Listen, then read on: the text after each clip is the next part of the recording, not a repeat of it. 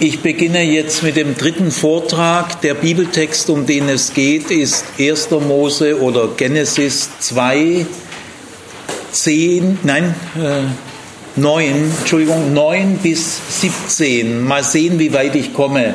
Genesis 2, 9 bis 17.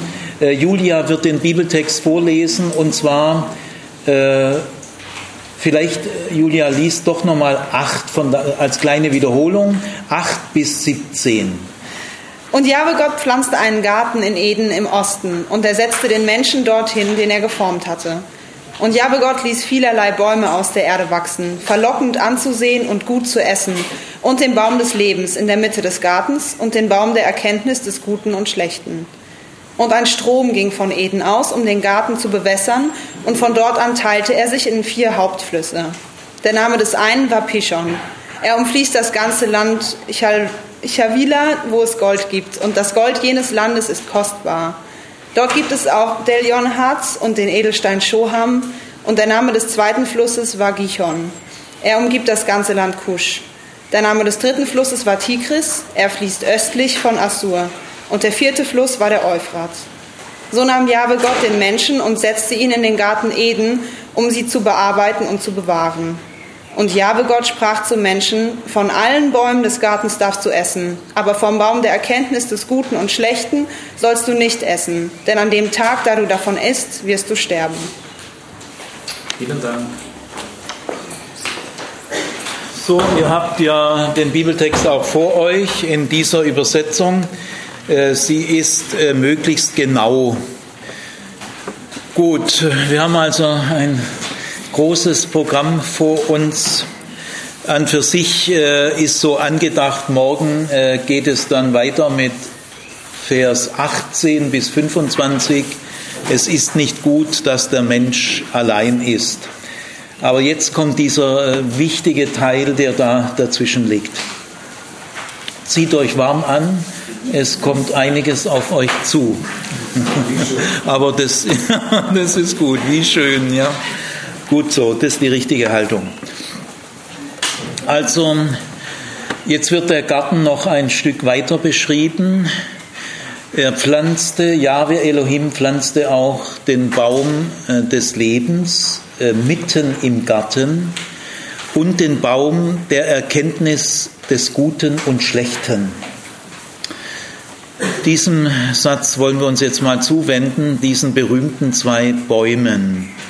Zunächst mal, der Garten Eden hat eine Mitte. Er ist zentriert.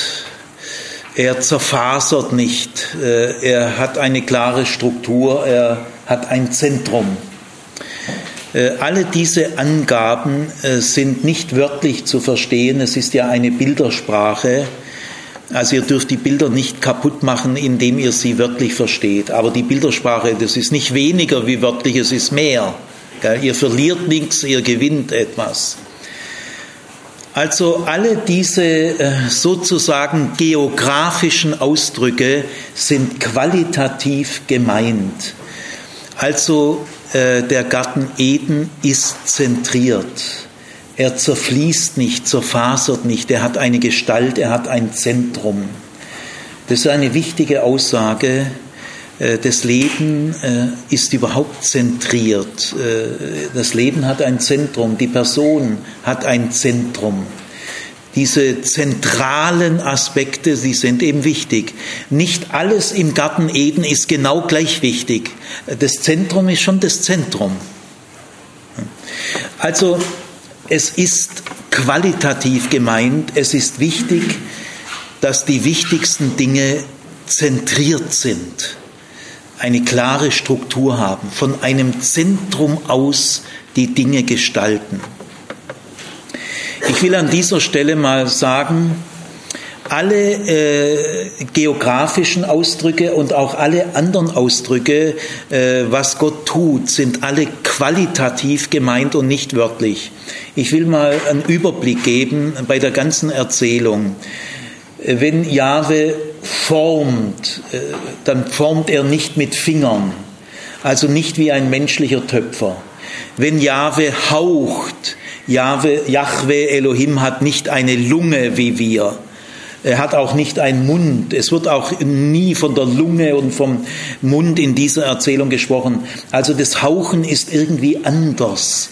Äh, es ist ein Bild für eine innige, zärtliche, weit von Gewalt weg, äh, eine große Nähe zwischen Gott und uns.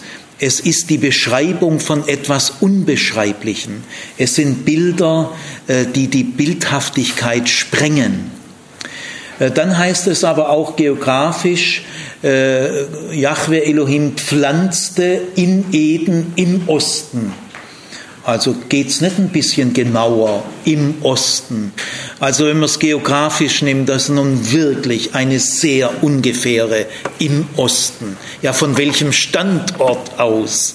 Nein, das ist qualitativ gemeint, denn im Osten geht die Sonne auf. Und deswegen ist der Osten der Zugang zum Leben. Also im Osten heißt dem Leben zugewandt. Ist nicht geografisch gemeint. Und wenn Jahwe pflanzt, also Jahwe pflanzt nicht so wie du und wie ein Gärtner. Jahwe ist kein menschlicher Gärtner. Das, was den Garten, den Jahwe pflanzt, den könntest du nicht pflanzen. Weil das ist ein Pflanzen, das nur Gott kann. Der Garten ist ja das Eigentum Gottes. Er, er verdankt sich Gott. Es ist sein Garten. Das könnt ihr nicht wörtlich verstehen, äh, wie wenn also dein äh, Mann oder dein, dein äh, Papa mal was pflanzt. Also es könnt ihr nicht wörtlich verstehen. Das Tragische ist, dass die Menschen, die Christen, die ich ja sehr mag, sind alles meine Schwestern und Brüder, ich, ich fühle mich der Christenheit insgesamt verpflichtet. Ich fühle mich nicht in erster Linie einem christlichen Lager verpflichtet äh, sondern der Christenheit insgesamt. Also natürlich habe ich eine Position, ihr ja hoffentlich auch, äh, erwachsene Menschen müssen sich positionieren können. Das gehört zur, zur Erwachsensein. Das ist meine Position. Äh, die habe ich, die vertrete ich. Ich bin lernbereit. Wenn was Besseres kommt, dann äh, ändere ich mich. Aber das ist jetzt meine Position, die habe ich und die vertrete ich. Nicht stur, aber äh, also sich positionieren können. Gut, also Pflanzen in Eden. Eden heißt Wonne. Wonne ist das Wort für Wonne in der Wonne im Osten dem Leben zugewandt. Und er formt, das ist qualitativ gemeint, wir sind ein Kunstwerk, ohne dass ihr das wörtlich verstehen könnt. Es geht um viel mehr als ein wörtliches Verstehen. Wörter können das gar nicht ausdrücken. Es ist nur der Versuch, etwas auszudrücken, was viel größer ist als unsere Wörter. Also er pflanzt, er formt, dann setzt er den Menschen hinein. Meint ihr, dass er so in das so reinsetzt? Gell? Also das wollte ich sagen. Das Tragische an den äh, Schwestern und Brüdern, die innerlich sich verpflichtet fühlen, das wörtlich zu verstehen. Äh, ich kann das äh, verstehen, wie so etwas zustande kommt, weil ich selber habe fünf bis zehn Jahre lang mich innerlich verpflichtet gefühlt, das wörtlich zu verstehen. Sonst hatte ich Angst gehabt, dass ich irgendwie Gott verrate oder die Bibel verrate. Also ich kenne diese Ängste, aber es gibt eine Heilung von diesen Ängsten. Sie bedürfen der Heilung. Also das Tragische ist, wenn wir diese Geschichte wörtlich verstehen und damit dann historisch verstehen, dass wir zwangsläufig, ob ihr wollt oder nicht, also viele wollen es ja nicht, aber das hilft nicht, dass wir Gott vermenschlichen.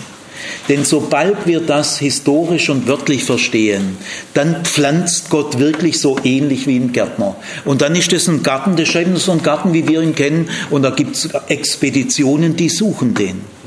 Ja, sammeln Millionen vom frommen Christen, sie wollen mal den Garten Eden finden und die Arche Noah und so weiter. Also ähm, man vermenschlicht Gott sofort. Gell? Er formt, er setzt den Menschen hinein, er pflanzt. Gell? Und jetzt auch in der Mitte.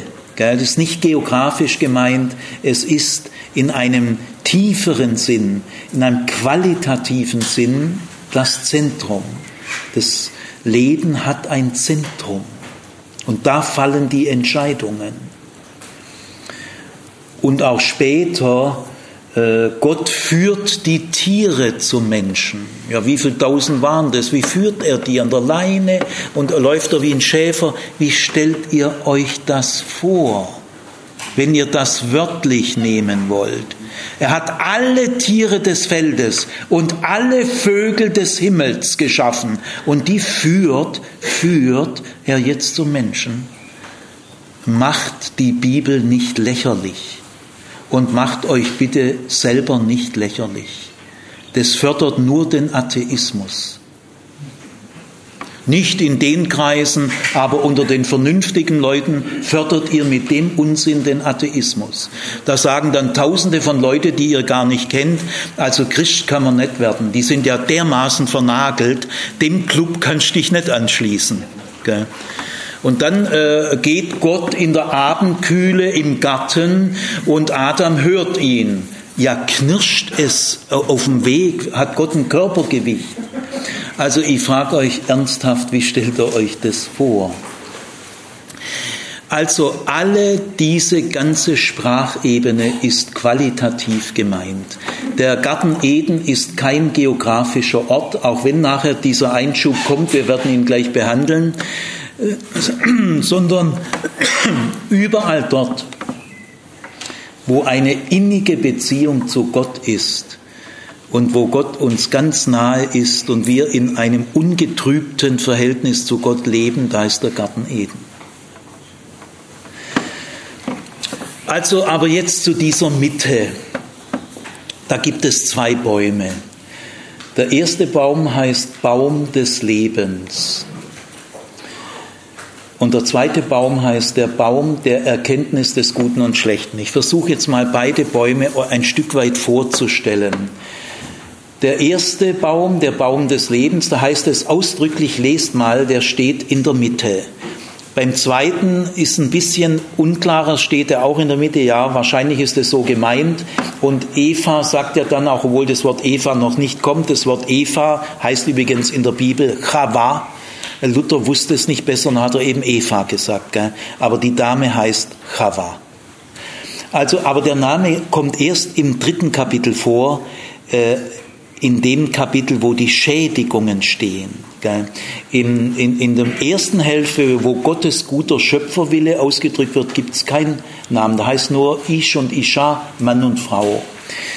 Gut, also der Baum des Lebens äh, kommt ganz selten in der Bibel vor. Er kommt im Alten Testament noch vier oder fünfmal vor, äh, viermal im Buch der Sprüche steht direkt Baum des Lebens. Ein einziges Mal in einem Psalmwort und dann nie wieder. Also es ist ein sehr seltener Ausdruck. Im Neuen Testament kommt der Baum des Lebens noch einmal vor in der Johannesapokalypse. Auch, glaube ich, so ungefähr viermal.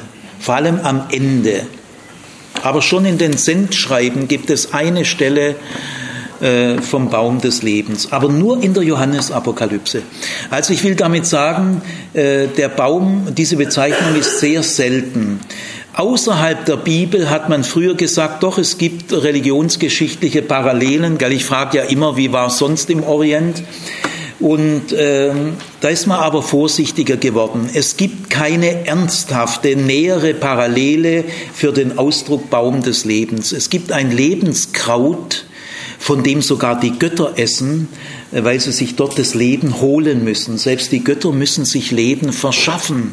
Sie leben nicht aus sich selbst. Gell? Das Leben ist eine mythologische Größe, die über den Göttern steht. Außerhalb der Bibel, in der Bibel gerade nicht. Gell? Also ich fasse mal zusammen, der Ausdruck Baum des Lebens ähm, kommt selten vor. Außerhalb der Bibel gibt es keine näheren Parallelen. Der Baum der Erkenntnis des Guten und Schlechten kommt nur dies, an dieser Stelle vor, nie wieder in der Bibel und niemals außerhalb der Bibel, nirgendwo. Beide äh, Bäume stehen in der Mitte. Das bringt sie in eine Beziehung zueinander. Und äh, überhaupt, dass Gott diese beiden Bäume jetzt in den Garten stellt, das, das ist natürlich ein ganz wichtiger Akt im Zentrum des Gartens. Über den Baum der Erkenntnis des Guten und Schlechten finden wir nachher ein Wort Gottes. Er, er, spricht ja nachher, das werden wir noch behandeln. Über den Baum des Lebens gibt es kein Wort Gottes, erst am Ende der Geschichte. Aber es gibt da weder ein Verbot über den Baum des Lebens noch ein Gebot. Es gibt keine Frage, keine Verheißung, keine Warnung. Äh, der Baum des Lebens ist einfach da. Das Wichtigste am Baum des Lebens ist, dass er da ist. Ganz am Ende wird der Baum des Lebens wichtig. Denn die Entfernung aus dem Paradies wird damit begründet, dass ja nicht der Mensch, der Sünder jetzt ist, nach diesem Baum greift. Das wäre schlimmer, als nach dem Baum der Erkenntnis des Guten und Bösen zu greifen. Das wäre schlimmer. Und deswegen äh, geht da Gott auf Nummer sicher und weg von diesem Baum. Gegen den Willen des Menschen. Er wird vertrieben. Der Mensch hätte da wahrscheinlich ganz gern danach gegriffen. Er würde sich gern das Leben verfügbar machen, im eigenen Interesse, zu seinem eigenen Vorteil. Aber das schließt Gott aus. Also der Baum des Lebens ist einfach da. Er ist eine Gegebenheit. Vieles ist ja uns einfach gegeben. Er ist mehr ein Zeichen für etwas, ein Hinweis auf etwas, allein durch sein Dasein. Nämlich er bestätigt, dass im Zentrum des Garten Eden Leben ist. Hier ist Leben, Baum des Lebens. Es steht irgendwie für die Gegenwart Gottes. Dann aber der Baum der Erkenntnis des Guten und Schlechten, der wird jetzt gleich sehr wichtig. Ich will zunächst mal äh, die, die Worte erklären. Es heißt normalerweise der Baum der Erkenntnis des Guten und Bösen. Das ist aber nicht gut, äh, weil das Wort böse ist hier überhaupt nicht moralisch gemeint. Äh, Hiob sagt zum Beispiel mal, haben wir das Gute von Gott empfangen, sollen wir nicht auch das Böse annehmen? Ja, ja, schickt Gott böse Dinge? Nein, natürlich nicht. Deswegen ist es nicht gut übersetzt von Luther und von anderen. Das werde ich gleich, äh, von Gott kommt nichts Böses. Also, ähm, was ist es für ein Baum? Äh, ich erkläre mal jetzt die Begriffe. Baum der Erkenntnis. Wir müssen erstmal jetzt das Wort Erkenntnis klären, wie es gemeint ist. Yada im Hebräischen. Äh, ich sage euch mal ein ganz eigenartiges Wort, das äh, in der Erzählung von Adam und Eva gleich anschließend kommt, nach, äh, nach Ende der Erzählung, von der gleichen Erzählgemeinschaft weitererzählt. Der erste Vers von Genesis 4. Und Adam erkannte seine Frau und sie gebar ihm einen Sohn. Was ist das für eine Erkenntnis? Ja, die schlafen miteinander. Also Adam schlief mit seiner Frau und das, ist, das nennt der Hebräer erkennen. Wenn Mann und Frau miteinander schlafen, dann erkennen sie sich. Ist aber keine intellektuelle Erkenntnis. Gell? Äh, seit dem 18. und 19. Jahrhundert bekommt in Europa in der gebildeten Schicht das Wort Erkenntnis einen akademisch-intellektuellen Anstrich. Den müsst ihr euch jetzt wegdenken. Noch zu Luthers Zeiten hatte Erkenntnis gar nichts mit, mit Schulbildung zu tun oder mit intellektueller Einsicht. Es geht um was anderes. Adam erkannte seine Frau. In der deutschen Sprache, die ja manche hilflose Seiten hat, gell, was wir nicht kennen, sagen wir wild. Wildtiere, die Wilden. Gell. Ja, und äh, für das Erkennen von Mann und Frau sagen wir schlafen. Ja, ich schlaf doch nicht, wenn ich mit einer Frau schlaf. Ich bin in der Regel hellwach. Was soll denn dieser saublöde Ausdruck? Die, die absolute Hilflosigkeit, also noch, äh, noch sinnloser wird dann Bumsen. Ja, was soll denn das? Der Hebräer sagt erkennen. Denn jede Frau stöhnt anders, riecht anders, bewegt sich anders. Also ich will mal nicht in Einzelheiten gehen, gell? aber ähm, äh, da, das ist ein Erkennen. Und was ist hier gemeint? Ja, da erkennen meint berühren, vertraut werden. Vertraut werden. Das ist auch ein Erkennen. Du wirst dir auf diese Weise, auf eine eigentümliche Weise vertraut. Und das, das ist hier gemeint. Es ist der Baum des Vertrautwerdens, des Umgangs, des innigen Umgangs mit dem Unterschied von Gut und Schlecht.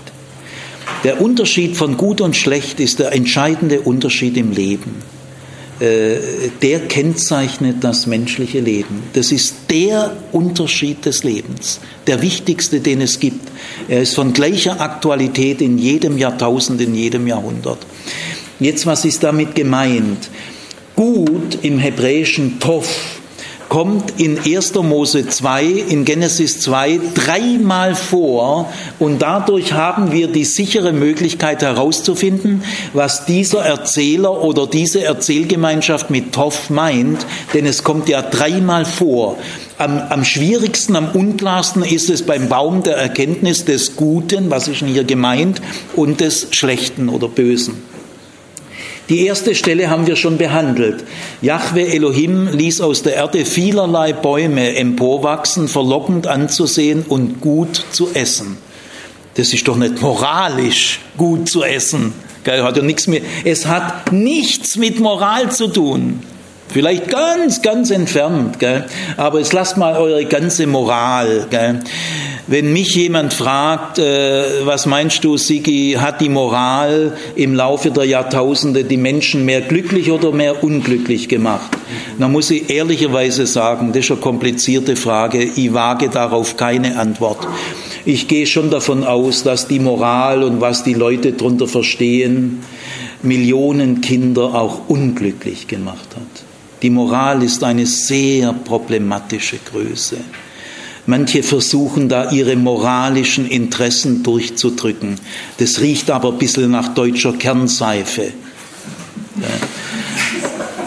Also äh, das mit der Moral lassen wir mal jetzt. Äh, die urchristliche Bewegung war schon eine ethische Bewegung. Ethik und Moral ist schon wichtig, aber es ist, das kann man nicht so mit Schnellschüssen frei aus der Hüfte schießen.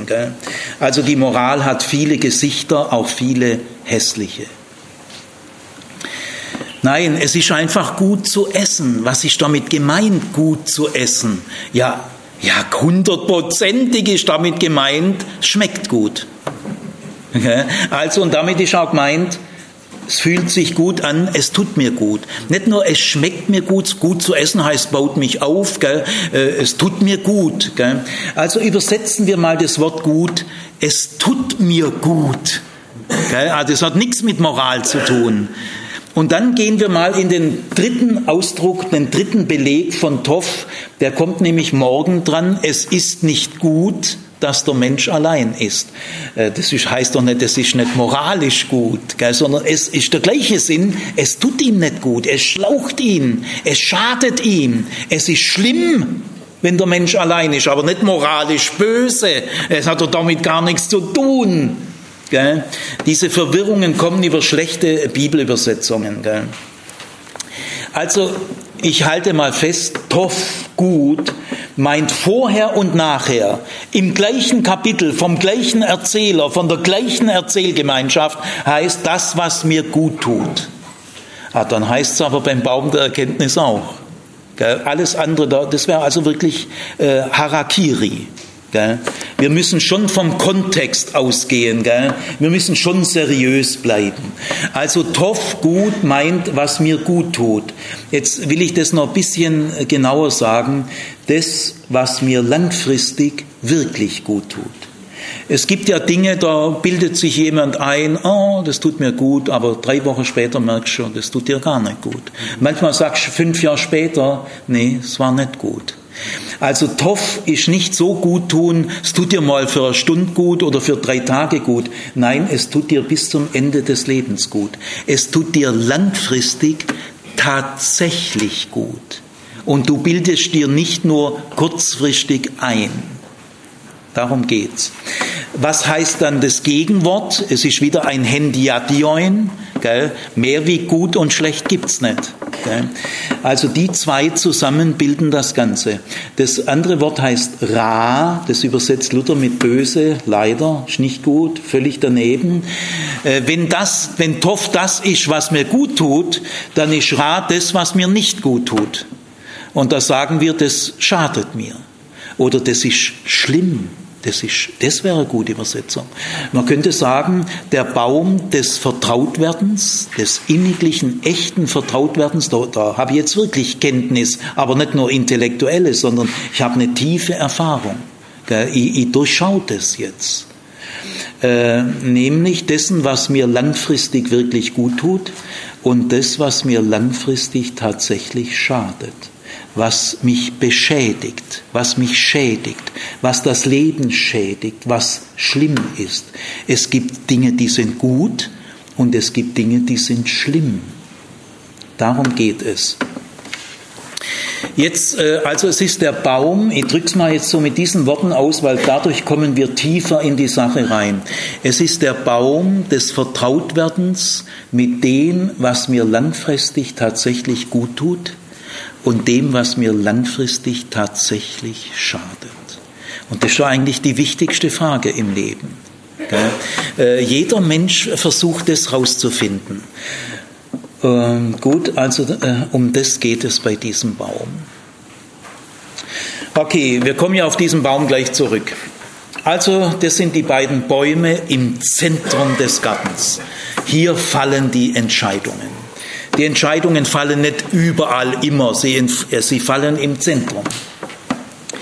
Jetzt kommt ein äh, eigenartiges Zwischenstück.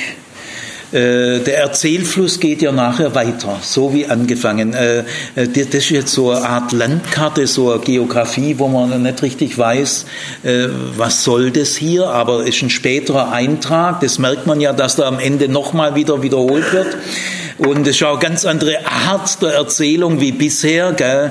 Das ist auch für mich kein Urteil. Gell. Auch späte Einträge äh, sind in der Regel super gut, super wichtig, ist auch Gottes Wort. Gell. Also ich unterscheide da. Man muss nur einfach wissen, es ist ein späterer Eintrag, weil das dadurch äh, kommt man dann auf bestimmte Erkenntnisse. Das ist aber kein äh, Qualitätsurteil, gell. gar nicht. Also nicht zwischen echt und unecht oder so ein Käse. Äh, die, die Erzählung ist echt und der Eintrag ist unecht oder so. Also sowas, lasst es vollkommen weg. Also jetzt erstmal, da kommt jetzt, kommen vier Flüsse. Zunächst ein Strom. Äh, der Strom ist ein Ausdruck für einen ganz riesigen Fluss. Äh, muss man sich auch vorstellen, in einem Garten ein riesiger Strom. Die anderen vier Flüsse sind ja offensichtlich auch, weil Euphrat und Tigris kennt man ja. Der, der Mann lebt mit Sicherheit, der das schreibt, oder die Erzählgemeinschaft am nächsten an, an Euphrat, weil der Euphrat wird am Schluss erwähnt und überhaupt nicht mehr irgendwie kommentiert. Tigris fließt östlich von Assur. Also es muss, man, es muss der Schreiber seinen Lesern sagen, also leben die auf der Seite vom Euphrat. Also der nächste Fluss für den, der das schreibt, ist der Euphrat, weil den setzt er einfach voraus. Also in dem Garten ist ein Strom. Wer sich das geografisch vorstellt, also das sind ja zwanghafte Vorstellungen, müsst ihr wissen, ihr erzwingt jetzt das, weil die innere Polizei befiehlt dir, das muss irgendwie stimmen. In der Bibel stimmt alles und in der Bibel ist alles historische Tatsachen und wenn es nicht historische Tatsachen ist, dann, dann, dann ist ja gelogen. Also das ist vielleicht ein Denken. Gell? Also auf jeden Fall, stellt euch mal vor, ein Strom entspringt im Garten und der teilt sich in vier Strö also große Hauptflüsse. Äh, es hat vielleicht noch weitere Nebenflüsse, gell? und die haben alle so, Euphrates Tigris sind ja selber Ströme, gell? wesentlich größer wie der Neckar. Äh, das ist ja schon ein merkwürdiger Garten. Und habt ihr in der normalen irdischen Wirklichkeit schon mal gesehen, dass ein Strom sich teilt? Also ich muss euch sagen, ich nicht. Ich habe auch noch keinen Geografen gefunden, der sagt, dass in unserer irdischen Realität Ströme sich teilen. Es gibt zwar Deltas, gell? der Nil, kurz bevor er ins Mittelmeer fließt, der teilt sich da auf in 100 äh, Delta von der Wolga und vom Mississippi, aber das ist immer nur kurz vor der Mündung. Das ist nicht, er teilt sich auf in vier Ströme, die dann ihrerseits irgendwo münden. Also da müsste, also ich, ich sage jetzt, weil ich rede ja auch in eine, ein großes Publikum, da muss schon sehr viel Zwanghaftes, gell? also da wird der Text vergewaltigt. Äh, sondern was, was soll hier auf der Qualitätsebene ausgedrückt werden? Alles Wasser dieser Welt, Süßwasser, das man trinken kann, kommt aus diesem Garten. Er versorgt die ganze Welt mit Wasser. Und das heißt mit Leben. Wasser ist hier Leben.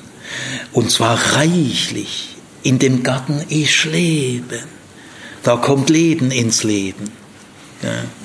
Also hier ist die Fülle des Lebens. Das wird damit ausgedrückt, mit diesem Strom. Das ist kein Strom, in den man reinwaten kann, physisch. In dem Garten ist die Quelle des Lebens. Er versorgt die ganze Welt mit Leben. Und jetzt ähm, versuche ich euch das mal mit Worten zu beschreiben. Das sind die vier größten Flüsse der Welt, um die es hier geht, für den vorderorientalischen Mensch. Der hat von der Wolga noch nie was gehört, vom Rhein auch nicht, von der Donau nicht und von Mississippi und äh, Missouri auch nichts. Also sie kennen das nicht, gell? Äh, sondern das ist die vorderorientalische Welt. Und da gibt es wirklich vier große Flüsse. Der eine fließt am östlichen Rand der Welt, der andere fließt am, Rest, am westlichen Rand der Welt und Euphrat und Tigris fließen mittendrin. Und zwar ist der erste der Pyschon, das ist der Indus, der Indus, der zwischen Afghanistan und Indien fließt. Das ist ein sehr starker, mächtiger Strom, heiliger Strom der Hinduisten, der Indus. Und das ist der Rand der bekannten Welt für einen vorderorientalischen Menschen. Über der Indus raus, weiß man nicht mehr. Und der an dem westlichen Rand, das ist jetzt für uns besonders äh, fremd, ist der Nil, der Gishon. Gishon heißt der Sprudler. Gichon Gichon, auch es gibt ja die Gihon-Quelle in Jerusalem, die sprudelt auch, hat aber nichts damit zu tun. Der Gichon oder Gichon ist der Sprudler, das sind die Nilkatarakte. Wer also schon mal auf dem Nil weit in den Süden ist, südlicher von Assuan, fangen die Nilkatarakte an. Na, da schäumt der Nil aber. Da wird es auch lebensgefährlich. Das sind so Felsen mitten im Nil. Da wird der Nil hochgefährlich. Ist kaum direkt schiffbar. Gell? Deswegen ist der Nil der Sprudler. Also äh, Indus, Nil und in der Mitte drin Euphrat und Tigris. Jetzt äh, versuche ich euch mal, also auch den Leuten, die zugucken, also die Welt ist so, dass hier Indus und Nil, von meiner Seite aus gesehen ist das jetzt der Osten und das der Westen, ihr müsst halt dann umdrehen, gell? und da zwischendrin äh, äh, ist Euphrat und Tigris. Und jetzt, äh, die Quellen des Nils waren absolut unbekannt. Auch die Quellen von Euphrat und Tigris, denn man bestärkt keine Berge in der Antike. Äh, die ersten Bergsteiger sind in der Renaissancezeit. Da steigen die ersten Leute auf den 3000er. Das macht ihn da, weil das ist geheimnisvolles, da wohnen die Götter. Äh, Bergsteiger gibt es in der Antike niemand. Und weil sehr viele große Flüsse hoch im Gebirge entspringen, waren die Quellen dieser Flüsse absolut unbekannt. Die Quellen des Nil haben ja erst Engländer 1850 so entdeckt, weil die sind wirklich sehr, sehr versteckt. Nil teilt sich ja, der blaue Nil und wie heißt der andere, weiß ich gar nicht. Weiß es jemand? Der gelbe Nil, blaue Nil und gelbe Nil. Bitte? Oder der, weißer, ja, genau. Also, und äh, das, die, da, da musst du tief in die Urwälder rein, gell? Also, man hat sich das so vorgestellt, dass der Nil, der also hier ist Alexandria und da ist Assuan, der Nil geht immer tiefer. Jetzt hat man sich das vorgestellt, da macht er eine riesen Kurve, er umfließt die ganze Welt und entspringt auch da, wo Euphrat und Tigris entspringen. Und der Indus macht auch eine große Kurve und entspringt auch da. Und man hat man wusste das ja nicht, aber Euphrat und Tigris entspringen ja gar nicht am gleichen Ort. Die sind schon so 200, 300 Kilometer auseinander. Das wusste aber niemand. Das, das erforscht ja damals niemand. Gell? Also das sind die vier großen Flusssysteme nach dieser ältesten Landkarte der Menschheit, die es überhaupt in der Menschheit gibt. Ist dieser Text. Und den kann man sich nur so erklären. Also das ist ja ganz andere, äh, was, was, ich, was ist jetzt damit gemeint. Es sagen immer wieder Christen, aber Herr Zimmer, äh, Euphrat und Tigris, ich sind doch wirklich Flüsse. Sag ja unbedingt, weißt Indus und Nil auch. Alle vier sind wirkliche Flüsse.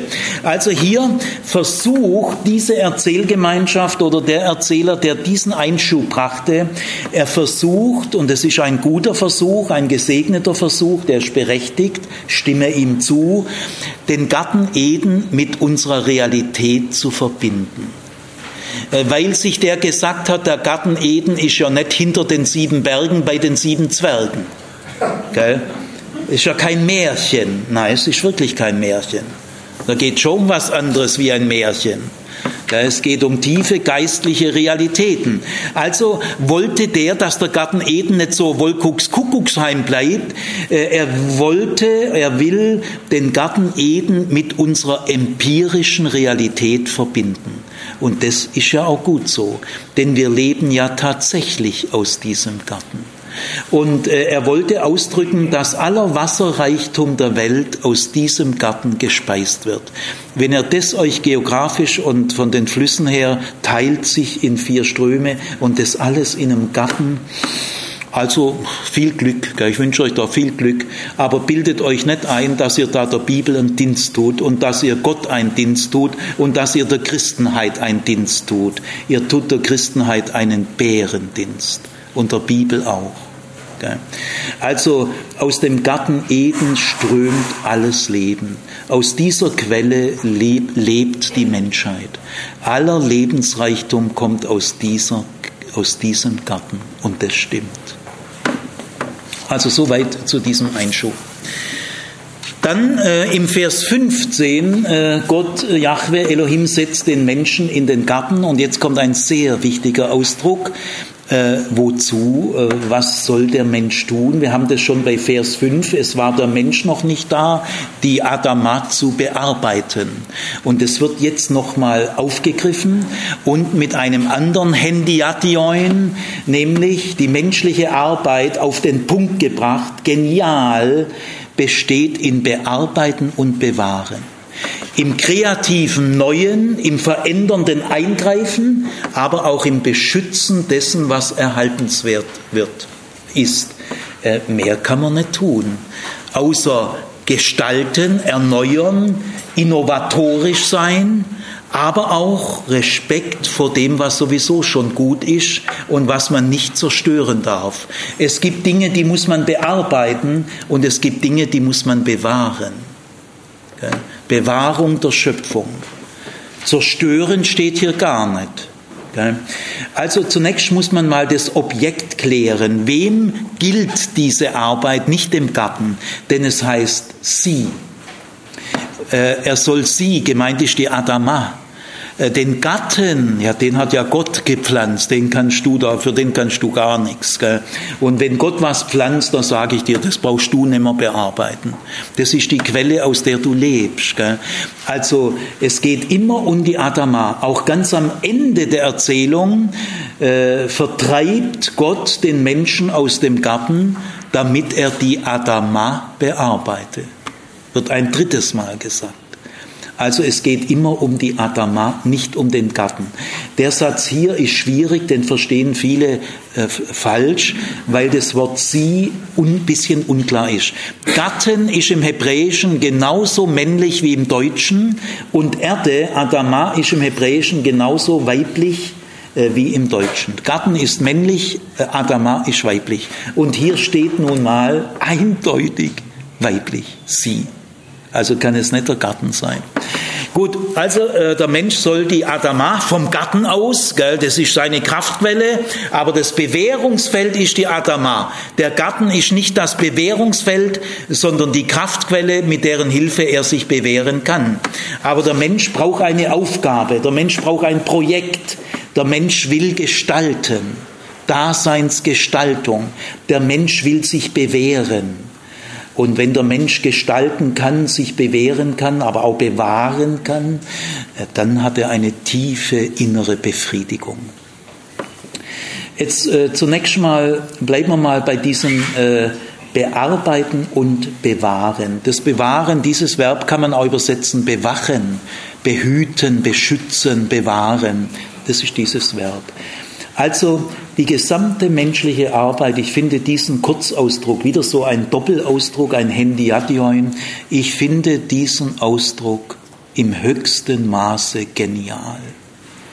Ich habe nirgendwo in der Welt eine kürzere und treffendere Bezeichnung des Wesens der menschlichen Arbeit gelesen. Das Wesen der menschlichen Arbeit ist verändernde, innovatorische Gestaltung, aber genauso wichtig auch behüten und bewahren. Genial. Äh, bei dieser, äh, bei dieser äh, Formulierung fällt auf, dass hier keine weiteren Anordnungen erfolgen. Ja, wie soll man das genau machen? Wie soll man das konkret machen, lieber Gott? Was soll ich da erstens, zweitens, drittens? Nichts, das musst du dir selber überlegen. Also das wird hier nicht operationalisiert. Ich rede jetzt mal zu Pädagogen.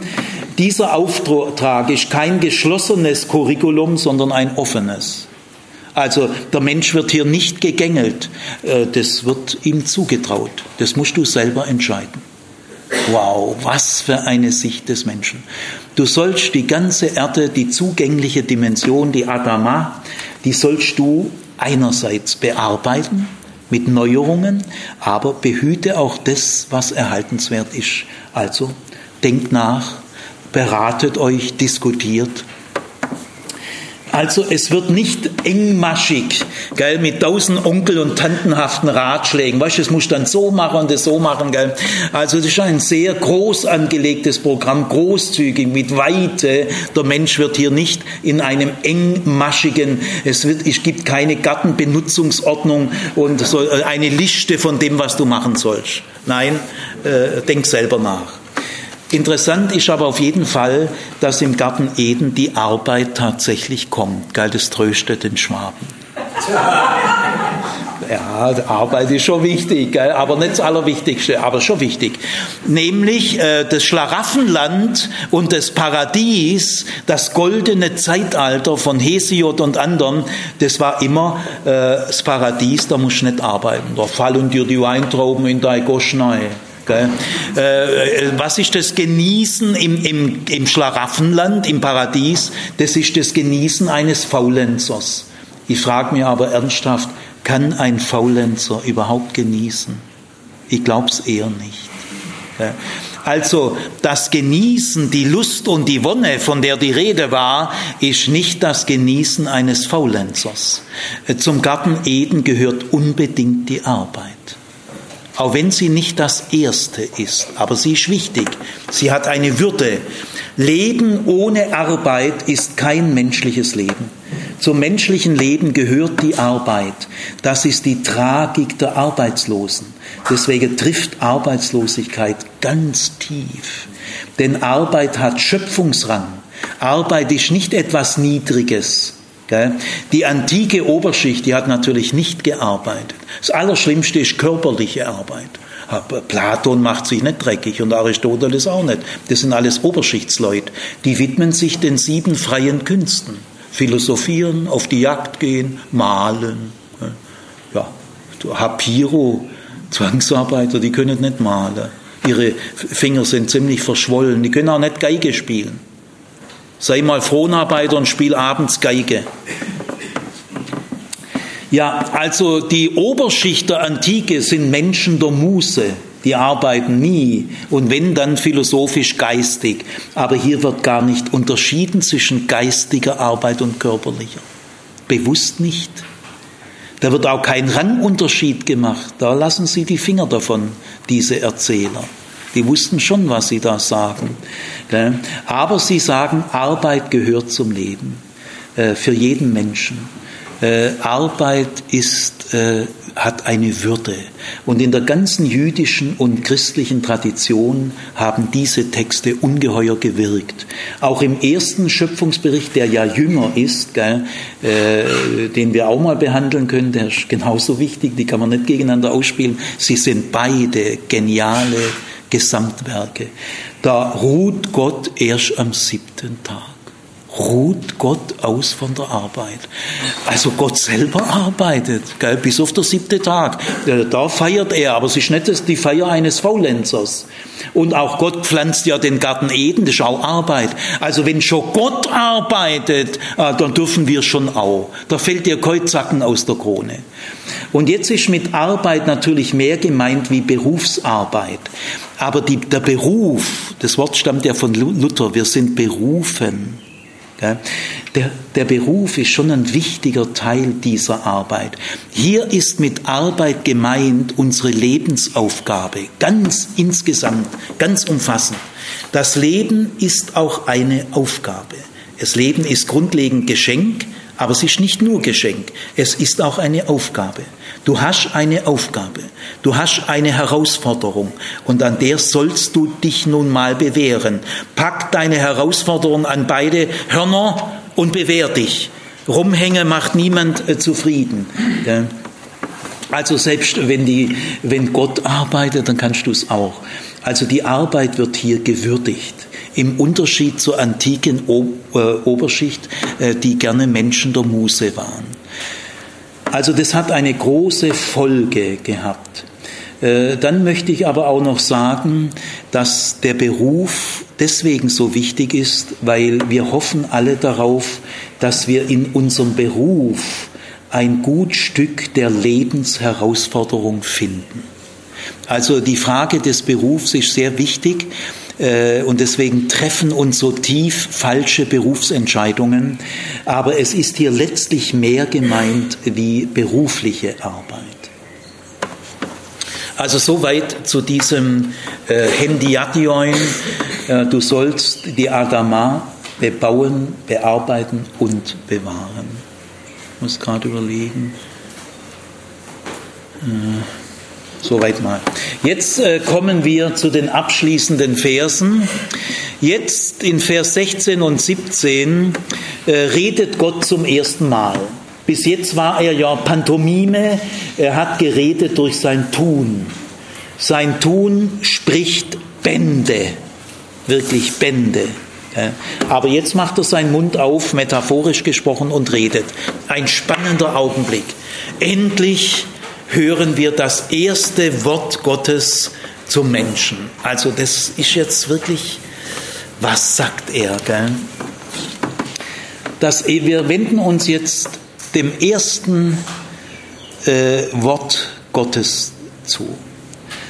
Die, das, der Garten Eden war seine erste Tat am Menschen, am, am Menschen, der nun da ist. Sonst muss man natürlich sagen, die Erschaffung war seine erste Tat. Aber ich gehe jetzt mal vom Mensch aus, der lebt. Da ist der Garten Eden die erste und grundlegende Tat. Und jetzt haben wir das erste Wort. Also in dieser Erzählung ist die erste Tat und das erste Wort. Und das erste Wort heißt, von allen Bäumen des Gartens darfst du essen. Jubilate. Halleluja. Was für ein Satz. Das ist ein großmütiger, der schafft Freiheit. Der Garten Eden ist kein Polizeistaat. Da musst du nicht dauernd aufpassen. Pass auf, kleines Auge, was du siehst. Pass auf, kleiner Mund, was du hörst. Pass auf, kleine Hand, was du tust. Pass auf, kleiner, kleines Ohr, was du hörst. Du musst immer aufpassen. Du musst aufpassen. Gell, diese Sündenvermeidungstechnik, die in manchen christlichen Gruppen ein andressiert wird, muss aufpassen und mit 50 muss zum Psychotherapeuten. Weil das Leben ist mehr wie aufpassen. Also das hier ist keine Aufpassmentalität. Von allen Bäumen im Garten darfst du essen. Kannst unbekümmert sein. Fühl dich frei. Sei spontan. Garten Eden ist kein Polizeistaat. Also dieser erste Satz, so lehrt Martin Luther, ich bin ja in seinen reformatorischen Grunderkenntnissen, die nicht konfessionell sind, äh, in denen bin ich beheimatet. Sie haben mir die Bibel in einer Tiefe aufgeschlossen, die ich niemals in einer Freikirche auch nur zehn Prozent so tief gehört habe, wie bei Martin Luther. Martin Luther lehrt, das ist eine Zusage und ein Versprechen. Im lateinischen Promissio. Und Luther lehrt, ein Versprechen ist das Schönste, was die menschliche Sprache zu bieten hat. Es gibt nichts Schöneres auf dieser Welt als ein unvermutetes, unverdientes, überraschendes Versprechen, wo du merkst, der meint es wirklich ernst. Und das ist das erste Wort. Das nennt Luther Evangelium. Das ist eine Zusage. Wir sind Kinder des Evangeliums. Das erste Wort ist eine Zusage. Und dann kommt erstmal ein Punkt. Es geht dann schon weiter, das nehme ich schon ernst. Aber ihr müsst erstmal das erste Wort erstes Wort sein lassen und das zweite Wort zweites Wort. Ich kenne tausend christliche Gruppen, da ist erstes, zweites einfach ein Mischmasch, so ein Dauersalat. Äh, dann ist alles kaputt. Das erste Wort ist auf Platz 1 und das zweite Wort gehört auf Platz 2 und bringt das niemals durcheinander. Das erste Wort schafft Freiheit, Großzügigkeit. Da, da, jetzt ist die Sache klar. Das kannst du nur durch ein Wort klären. Natürlich merkt man durch Gottes Tun, oh, der hat Interesse an mir, ich bin ihm wichtig, gell, der kümmert sich um mich und der ist sensibel, der legt sich ins Zeug, damit es mir gut geht. Gell. Das merkt man schon. Aber trotzdem äh, kann ich jetzt von alle Bäume, kann ich da jetzt, das, das muss man trotzdem mal sagen. Äh, und das ist die Eindeutigkeit des Wortes. Das kannst du durch Geigenspiel, Klavierspiel, so schön das ist, oder durch Malen nicht erreichen. Stellt euch mal vor, in der Weihnachtsgeschichte würde der Engel kommen zu den Hirten, sie sehen ein großes Licht und fürchteten sich sehr, und dann kam ein Engel zu ihnen und spielte ein Geigenstück und danach ging er wieder weg. Stellt euch mal vor. Oder der Engel kam, malte ein Bild und ging wieder weg. Also ich sage bei aller großen Wertschätzung und Liebe zur Kunst und zur Musik, die ich wirklich habe, da braucht man das Wort. Drücke mal über Piano oder über Geige oder über Malen aus. Ich möchte dich in zwei Wochen am Stuttgarter Hauptbahnhof um halb acht treffen. Drück das mal aus mit Musik oder mit Malen. Oder durch Schweigen. Oder durch Meditieren also hier muss das Wort her. Und zwar das Eindeutige. Die Zusagen Gottes sind klipp und klar. Und wer sie glaubt, ist glücklich und gesund und hat einen Felsen, auf dem er steht. Von allen Bäumen im Garten darfst du essen. Bitte, leg los. Tu dir keinen Zwang an. Der Garten Eden ist kein Polizeistaat. Jetzt aber kommt das zweite Wort. Und es setzt dieser Freiheit eine Grenze. Tatsächlich. Es gibt keine grenzenlose Freiheit. Und dieses Wort heißt, aber von dem einen Baum in der Mitte des Gartens sollst du nicht essen, denn an dem Tag, Hayom Hase, ganz klar, an dem Tag, an dem du davon isst, wirst du sterben. Das ist jetzt das zweite Wort. Also das ist eindeutig ein Verbot. Äh, ja, jetzt müssen wir dieses Wort zum Schluss mal äh, aufschließen, auf eine gesunde Weise. Was ist nicht alles mit diesem Wort kaputtgeschlagen worden? Wie viele Kinder sind unglücklich gemacht worden? Äh, Kinderschädigung im Namen der Bibel. Ja fürchterlich, zu was das Christentum schon alles in der Lage war. Da wirst du vorsichtig. Also, äh, um was geht es bei diesem Verbot? Es gibt immer wieder Ausleger, äh, zum Beispiel berühmte Ausleger Friedrich Schiller und Immanuel Kant. Aber in ihrer Nachfolge auch viele andere, auch feministische Auslegerinnen, tiefenpsychologische Ausleger. Ich habe viele Bücher dieser Art gelesen, nicht arg lang, ich habe sie dann, äh, nee, ich habe sie schon auch weitergelesen, weil eigentlich meinen sie was Richtiges, sie tun es nur am falschen Text äh, demonstrieren. Gell? Äh, sie sagen, also ganz einfach formuliert, also die Geschichte vom Garten Eden ist im Prinzip schon gut, wenn bloß nicht dieser saublöde Baum da wäre. Der macht die ganze Geschichte kaputt. Jetzt kommt da so was äh, Komisches rein und jetzt kann man dieses Verbot in folgenden Hals kriegen. Und Millionen Christen kriegen das in den Hals. Äh, Nämlich, das ist so eine Art Probe, so eine Gehorsamsprobe. Gell, sind wir wieder beim Begriff Gehorsam. Was meint ihr, wie viele Prediger in Freikirchen das als Gehorsamsprobe verstehen? Das ist aber tief krank. Oder als Prüfung. Ja, dann wäre eigentlich der Baum im strengen Sinn nicht notwendig. Dann kommt so ein autoritäres, kontrollierendes Element rein. Und dann sage ich euch, dann geratet ihr auf eine schiefe Bahn mit einer kleinkarierten, bedrohlichen äh, Moralität und einem engherzigen Gott. Gell? Bloß nicht. Nein, eine primitive Deutung dieses Gebots kann man nur dann vermeiden, wenn dieser Baum im Garten Eden sachlich notwendig ist. Sachlich notwendig. Also nicht, da überlegt sich einer, da kann man Appell, da kann man Gehorsamsprobe, sachlich notwendig wäre das nicht in dem strengen Sinn. Gell. Es bringt eben auch so ein äh, moralinsaures Element rein, das dann diese tiefen Psychologen und die feministischen Theologinnen, vor denen ich Respekt habe, die, die empfinden das dann so. Sie haben es vielleicht auch in vielen Gruppen so bekommen, sind verletzt und geschädigt durch diese Gruppen. Nein, der Baum muss in diesem Garten stehen, sonst wäre es nicht dieser Garten. Der muss absolut hundertprozentig da drin stehen.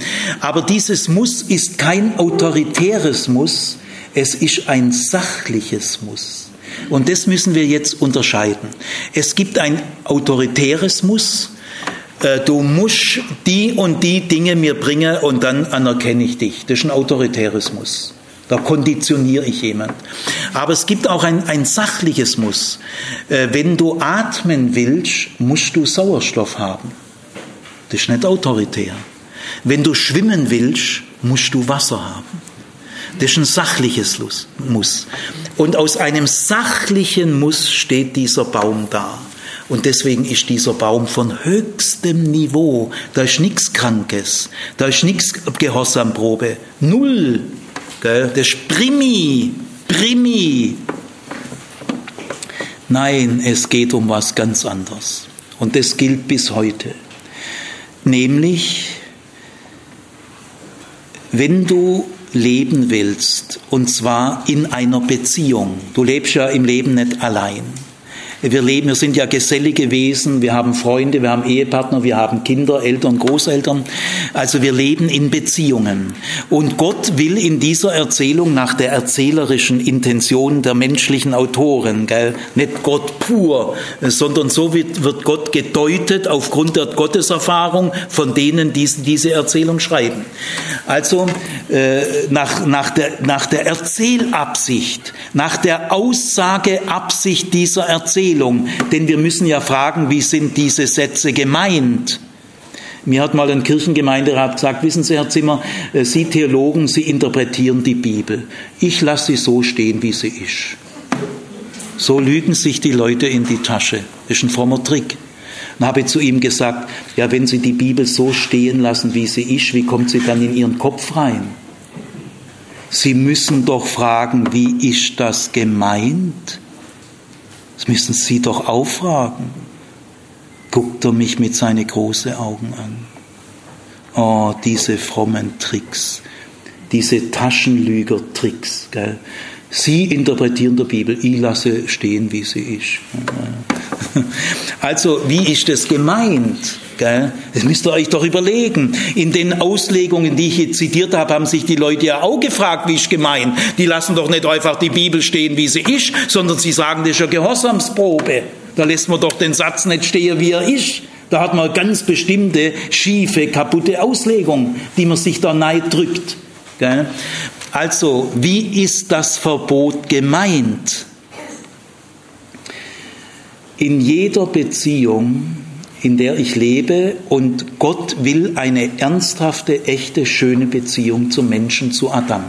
Also er will hier eine Beziehung aufbauen zwischen Gott und Mensch. Und das geht nur, wenn ich Rücksicht nehme. Das ist ein sachliches Muss. Äh, eine rücksichtslose Freiheit geht nicht, die Freiheit geht ziemlich schnell kaputt. Wenn du in einer Beziehung leben willst, egal in welcher, wenn sie ernsthaft ist, kannst du nicht mehr tun, was du willst. Ist unmöglich. Du musst Rücksicht nehmen. Du musst berücksichtigen, dass die Beziehung da ist. Und jede Beziehung lebt von etwas. Jede. Und wenn du das kaputt machst, wovon die Beziehung lebt, dann ist die Beziehung kaputt. Äh, das ist jetzt die Ebene, auf der dieser Baum steht. Äh, du musst Rücksicht nehmen.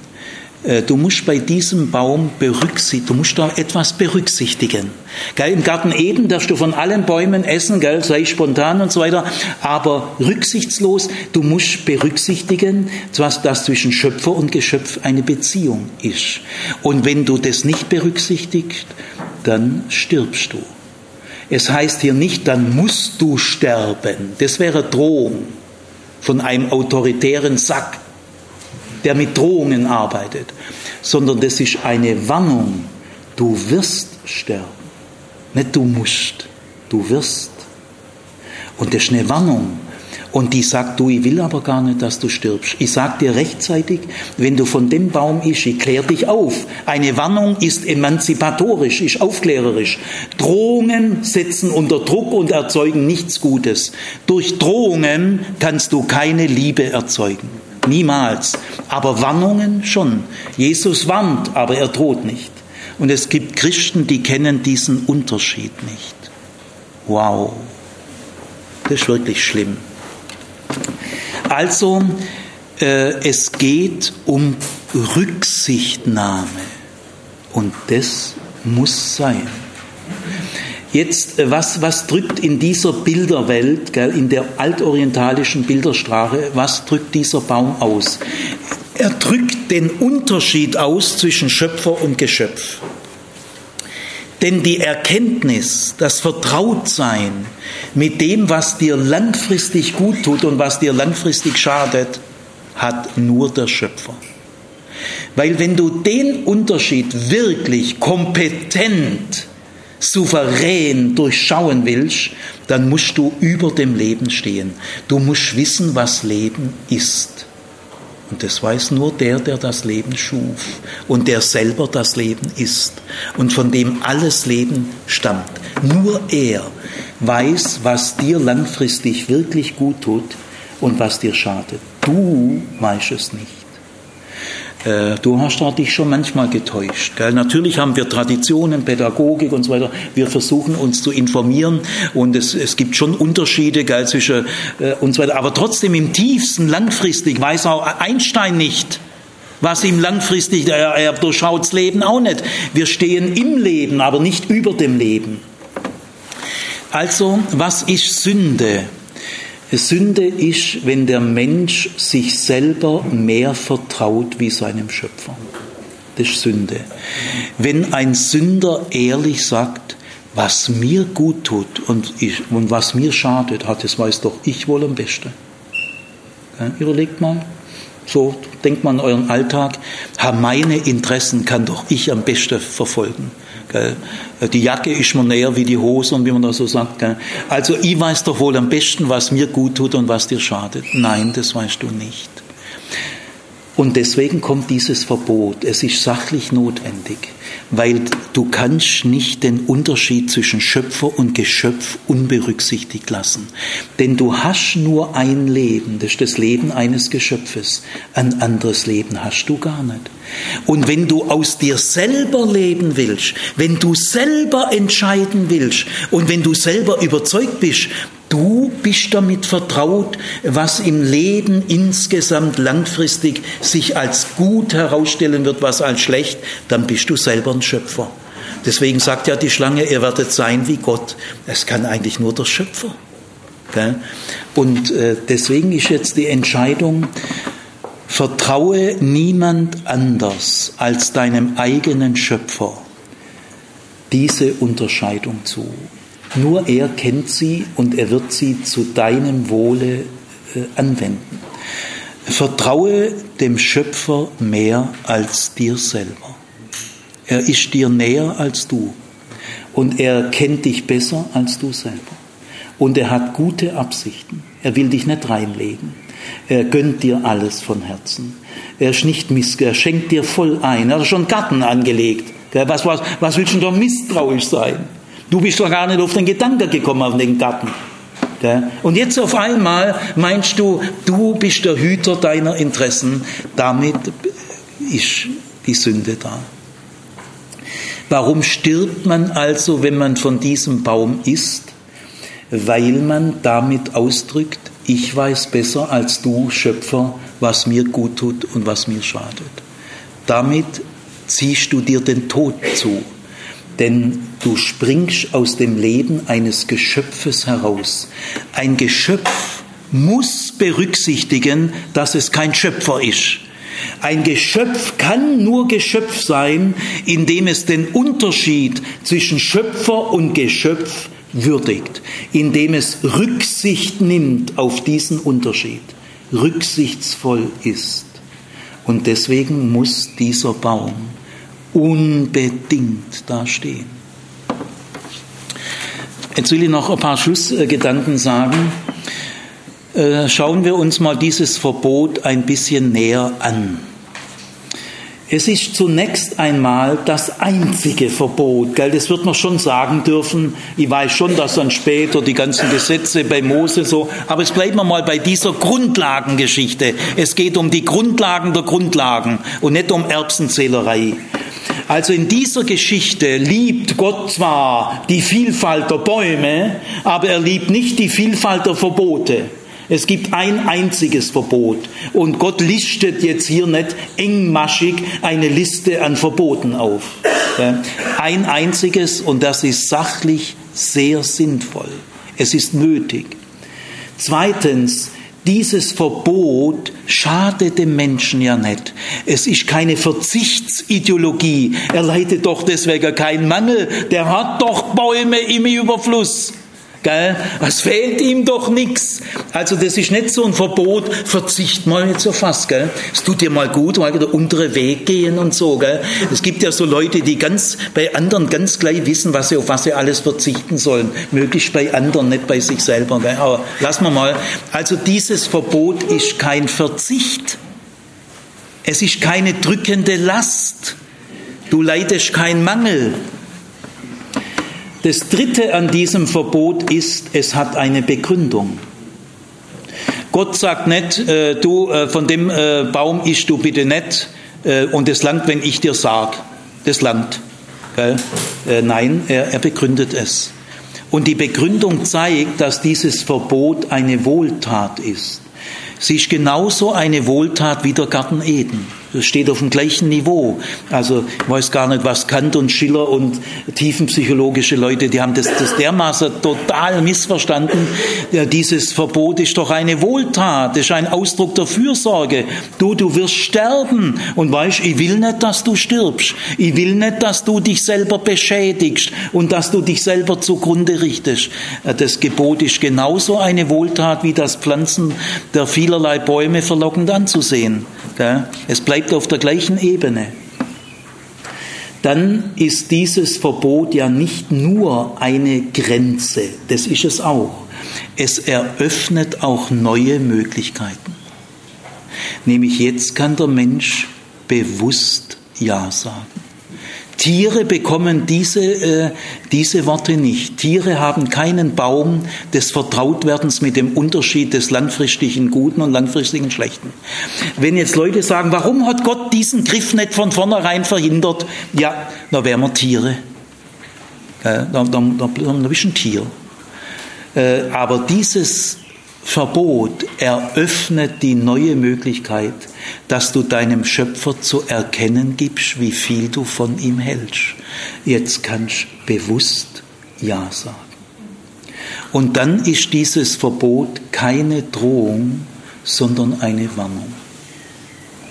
Und deswegen ist dieses Gebot gesund, auf höchstem Niveau, kein bisschen autoritär.